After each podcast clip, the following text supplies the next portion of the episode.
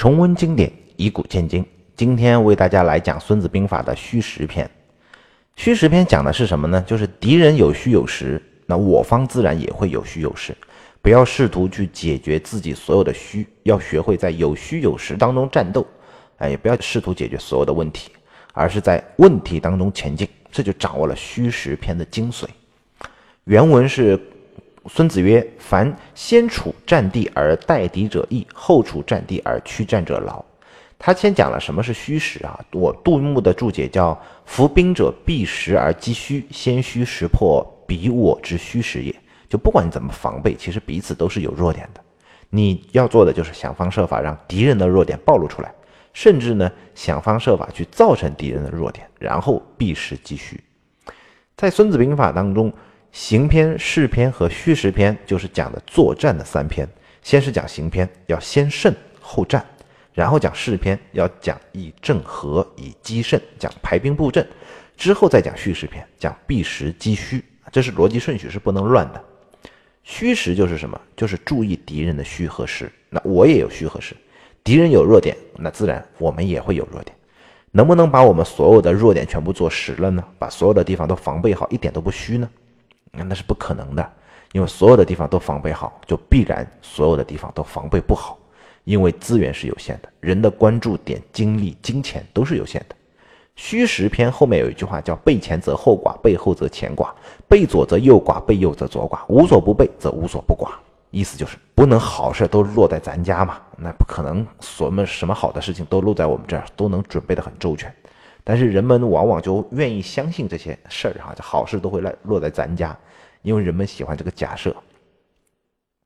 所以我们时常啊有一些一厢情愿的痴心妄想，比如我们小的时候就会被教育，叫人无我有，人有我优啊，人优我快，人快我变，就是不承认自己是人类的狂妄之言。你想，别人没有的你有啊，别人有的你比他好，别人好的你比他快，别人快的呢你还能够懂变化，懂变通，那这怎么可能呢？这个前提就是别人都是人，而你已经不是人了，你做了神了。如果是这样的话，其实兵法就没有用了，因为不需要什么避实击虚，你只要用你的任意部位去攻打敌人的任意部位，你一定会赢，因为都是以实击卵嘛，他都不堪一击。所以人无我有，人有我优，什么人优我快，人快我变，是一句疯话。真正的战略和正常的战略是什么？就是人无我有，人有我无，这才是真实的世界。所以在了解知己知彼，百战不殆的时候，我们说啊，常常主要的问题啊，是我们不知道自己，而不是不知道敌人。但是我们很容易去关注别人，却不常常关注自己啊，以为自己当然就会知道自己喽。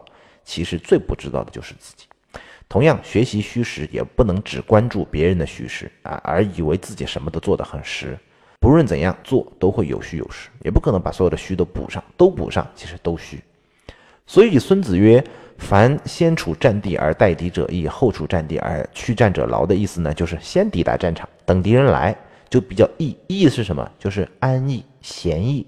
士兵和战马都比较的安逸，休息的比较好，精力都比较充沛，啊占据了有利地形，得了地势，敌人来我自然就很好的能够打你。后来的人呢，好地方被敌人给占了，你长途奔波而来，那你不可能。马上就要立刻打仗吧？那如果你立刻打的话，这样就会比较劳累了。那这句话其实比较好理解啊，就像是我们出差见客户一样。其实你开两个小时的会，如果我方是主场，别人在我们这儿啊，到我们的办公室来，我们只要安排两个小时就行了。但如果我们去见对方，我们要坐飞机，我们要住酒店，可能花两天的时间。有一个例子就是后周和北齐打仗的时候，后周的军队来打啊，北齐的大将段韶守城。这个时候呢，正好是大雪之后，积雪很深很深。后周的军队啊，步卒步兵为主，为先锋，然后呢，慢慢往这边走。斥候来报说，敌军啊，离城还有两里地。这个时候，段韶手下的大将啊，都想出击啊，派兵出去。段韶说，步兵的气力有限，今天积雪这么深，他们走起来很费劲。我们这个时候冲出去呢，其实也不方便，不如列阵等待，彼劳我逸啊，破之必矣。果然，等到敌人走过来的时候，然后他列阵相待，最后打赢了，大破周军，前锋部队全部被干掉了，后面的部队他也就撤退了。故善战者治人而不治于人。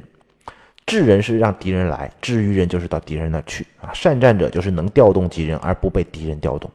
后汉时期啊，张布手下有个大将叫费祎，派他的弟弟费敢守距离这个城池。耿弇呢进兵要打距离，他逼近距离的时候，他伐了很多的树木，并且啊放出这个扬言啊，要要说我要把沟壑这种战壕给填平了，然后去攻打城池。因为以前的城池外面是有护城河嘛，那是有战壕的嘛，他要说要把这个战壕给填平了。过了几天，有那个降兵就投降他的部队啊，就说。费祎听说这个耿弇要攻打距离这个地方，准备来救。耿弇呢，这个时候听到了消息，就命令军中的士兵哈加紧啊修这些战备器具、砍木头。三天之后攻城，然后再假装放松，把那个看押的俘虏给放跑了。俘虏回去之后告诉费祎，费祎果然这个提前来救，因为他必须得老老实实尽快来救嘛。这个时候呢，耿弇分兵三千去守住距离这个地方啊，其他大主力部队。设埋伏，在那个费祎的必经之地设伏，然后大获全胜，砍了费祎。这就是最典型的围点打援的一个战术，调动敌人的援军来，然后半途设伏去伏击他。张玉的注解叫：制敌来战，则彼势常虚啊；不往复战，则我势常实。此虚实彼我之术也。虚实彼我，就是要调动敌人，形成对方军力空虚，而我以逸待劳这样的一种态势才可以。杜佑的注解叫：两军相远，强弱相当，彼可立险而来，我不可立险而往，一定要想办法让他来，而不是我去。关于治于人而不治于人呢？曾国藩也有一句话叫“喜主不喜客”，什么意思？就跟踢足球一样，主场是有优势的嘛，那客场先弱三分，想办法要让自己打主场啊，永远让对方打客场。这才可以，能使敌人自治者利之也，能使敌人不能治者害之也。故敌亦能劳之，保能击之，安能动之？虚实篇讲的是什么？曹操讲的叫能虚实彼己也。敌人有虚有实，我也有虚有实。打仗的时候就要以我之实击敌之虚，这就需要调动敌人，让他化实为虚。善战者治人而不治于人，就是让敌人来。我打主场，他打客场，那怎么能让他自己来呢？就是利之也，以利诱之。有一个例子就是李牧，李牧戍边，坚壁清野，关闭城门十年不打，憋了单于整整十年。然后他挑了个日子出城去引诱单于，引诱匈奴，送了几千人给他。然后呢，还假装败退啊，慢慢的丢的牛羊满山遍野都是。单于已经饿了十年没抢到东西了，那一看这么多的牛羊遍地都是。一激动，忘了兵法，然后倾巢来抢。这个时候，李牧设伏兵，大破单于十万骑，痛得他几年都不敢再来。以利诱之，这么简单的一个当，单于也会上钩。为什么？就是因为太激动了。十年啊，十年他没抢到一只羊，没上场打过一场仗，单于都已经快疯了。嗯，人为财死，鸟为食亡，见小利而亡命，控制不了自己，这就是没办法的事情。能使敌人不得志者，害之也。不想让他来，或者要把他调离战场，那就要攻其所必救，害其所急。他必然顾不得我，要去救自己的急。典型的战例就是围魏救赵嘛。庞涓率魏军打赵国，孙膑呢率齐军要去救赵国，但是呢他不去赵国的主战场。他反而发兵攻打魏国首都大梁啊，国都被攻，魏军就没有办法在赵国首都邯郸待着，他必然回师来救嘛，邯郸之围就解了。这个时候，孙膑就来一个围点打援，在半道就马陵这个地方来设伏，又是我主比克啊，我实比虚，我义比劳，然后就打破了这个魏国的军队。庞涓在这一战当中也阵亡了。义能劳之就是。要我一比劳，如果他也义，就想办法让他劳，让他疲于奔命。这个春秋时期啊，吴楚交战，五元设了三支骚扰部队，然后呢，大张旗鼓的去打楚国。等楚国全国动员起来，然后呢，吴军又撤了。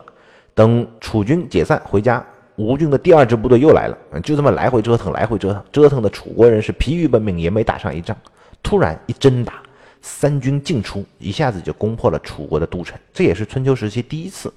一个国家的国都被攻破的战争，隋朝灭陈其实用的也是一个办法。每当陈国粮食丰收的时候，然后呢，隋朝啊就厉兵秣马要开始打仗。等陈国紧急动员好了之后，他又不打了，来回反复折腾。那庄稼没收好，这个人心心力交瘁啊。陈国人饱能饥之什么意思呢？就想办法让他饿。其实说到这个故事啊，隋朝灭陈的这个故事也是一样，就江南气候温暖潮湿，房子都是茅草房子比较多啊，就蓄那些积蓄也不是用地窖挖一个什么地窖藏起来，都是在茅草房子架起来的。隋朝呢就派很多的小分队啊搞破坏，到处是只要有风就放火，只要有风就放火，你只要盖起来它再烧，搞得整个陈国啊民穷财尽，都被烧完了。这也是一个例子。隋末的时候啊，宇文化及啊率兵攻打李密，李密知道宇文化及呢粮食比较少，假装呢打不过，那就请和啊。宇文化及很高兴啊，那就开始签合约吧。其实李密用的是缓兵之计，就是拖时间，等宇文化及把粮食吃完了，李密这个时候也不和了。当兵吃粮啊，你没有粮食的士兵就不会给你打仗了。于是宇文化及手下的很多士兵都投降了李密，宇文化及这个时候就败了。安则能动之？曹操说。攻其所必爱，出其所必屈，则使敌不得不相救也。司马懿征辽东就是这样。公孙渊主辽水以拒之，司马懿并不和他在辽水打仗，对诸将说：“啊敌人坚营高垒，以劳我师，正中其计。如果我正面出击呢，正好中他的计策。这个时候我要去攻其所必救，把他调出营来。”于是虚张声势啊，列阵于前，然后悄悄呢带了一支部队绕过敌阵，直捣公孙渊的老巢，叫襄平城。